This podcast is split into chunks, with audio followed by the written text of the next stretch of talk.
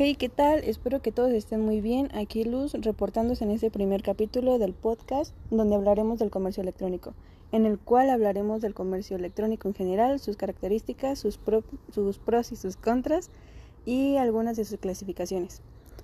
En este día me acompañan mis compañeros Diego Iván y José Julián. Bueno, empecemos. En sí, el comercio electrónico es el modelo de negocios basado en las transacciones de productos y servicios en los medios electrónicos, ya sea en redes sociales o en sitios web. El comercio electrónico, traducido del término inglés e-commerce, consta de diversas actividades, entre ellas la compra-venta de suministro y distribución de servicios o productos por medio de las plataformas digitales y sitios web presentes en Internet. Ahora bien, sé que muchos se preguntarán qué tiene de bueno este servicio. Algunas de estas ventajas que podemos encontrar en él, pues que es más flexible, porque a quien no le gustaría comprar las cosas que necesita sin la necesidad de salir de su casa y en la comodidad de su cama. Otra sería que en ocasiones puedes personalizar los productos y puedes encontrar ofertas súper buenas. Aunque todo tiene su lado malo, y la desventaja que a todos nos preocupa es que nos lleguen a estafar.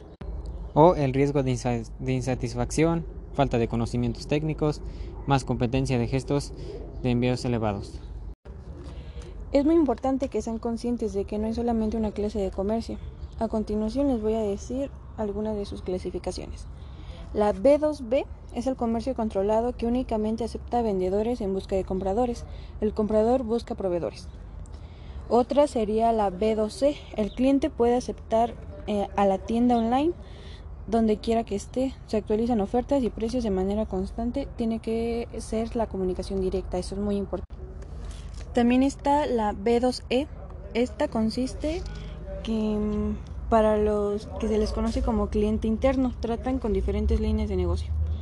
Las C2C reutiliza productos, compras con menores precios y con ofertas únicas en el medio.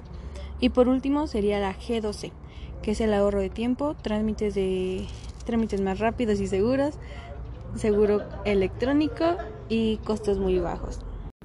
Bueno, pues hasta aquí llega el capítulo de hoy. No olviden comentar si les gustó o qué otro tema quieren que toquemos.